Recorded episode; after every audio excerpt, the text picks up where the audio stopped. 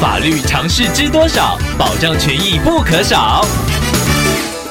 欢迎收听《法律知多少》时间，我们请到瑞银法律事务所律师郑瑞伦来为您解答法律上的疑惑。各位听众朋友，大家好，我是郑瑞伦律师。郑律师您好，听众朋友嫣嫣透过官网留言板想要请问您，他前阵子搬家，房屋为大约三十年的联栋三楼老透天厝，迁入之后想要将原本车库的位置打掉，改造成营业场所，想要请问郑律师，由于是住宅区，如果在巷弄内开店，是否容易误触法规或遭到检举呢？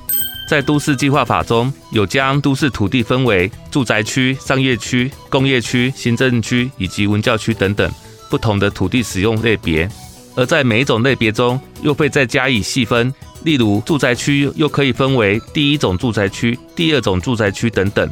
那每种分类的建蔽率、容积率或者是使用目的的管制都不一样。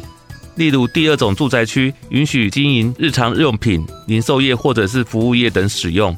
而第一种住宅区则专供居住使用，无法经营商业。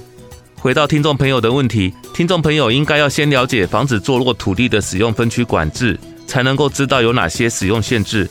所以建议听众朋友可以在网络上面查询高雄市土地使用分区的规划，或者是直接询问都发局或者是公务局等主管机关。以上希望律师的回答可以帮助到听众朋友，谢谢。